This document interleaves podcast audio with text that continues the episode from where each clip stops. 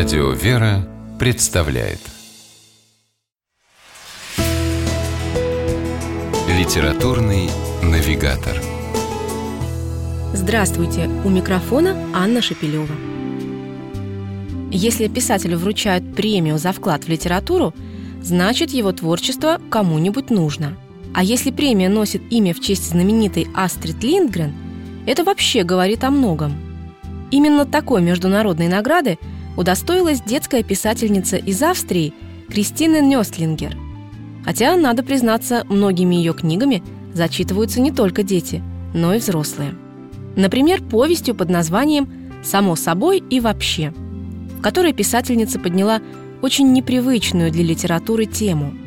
Она написала о чувствах и переживаниях детей, ставших свидетелями развала родительского брака.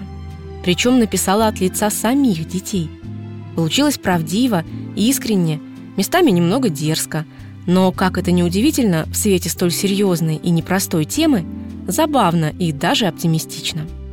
Детей трое. 15-летняя Карли, 13-летний Ани и 7-летний Шустрик. Они уже не помнят, было ли в их семье такое время, когда папа и мама не ссорились и не ругались. По крайней мере, младший признается, что никогда не видел, чтобы родители вели себя как-то по-другому. Но вскоре дети узнают, что эти ссоры неспроста.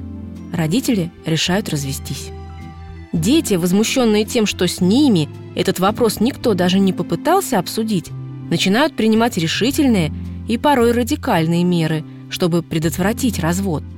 Шустрик, например, однажды убедившись, что увлеченные выяснением отношений родители совсем перестали обращать на него внимание, самостоятельно отправляется к бабушке на другой конец большого города.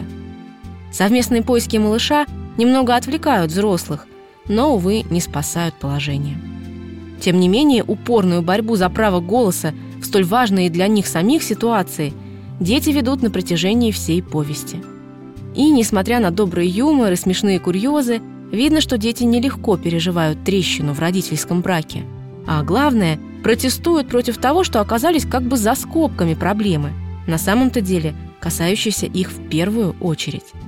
И хотя писательница постаралась сгладить финал мыслью о том, что ради детей даже после развода нужно сохранять теплые дружеские отношения, прозвучало это как-то неуверенно.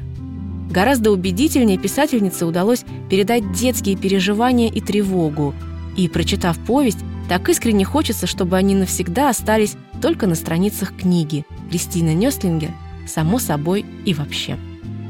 С вами была программа «Литературный навигатор» и ее ведущая Анна Шапилева. Держитесь правильного литературного курса.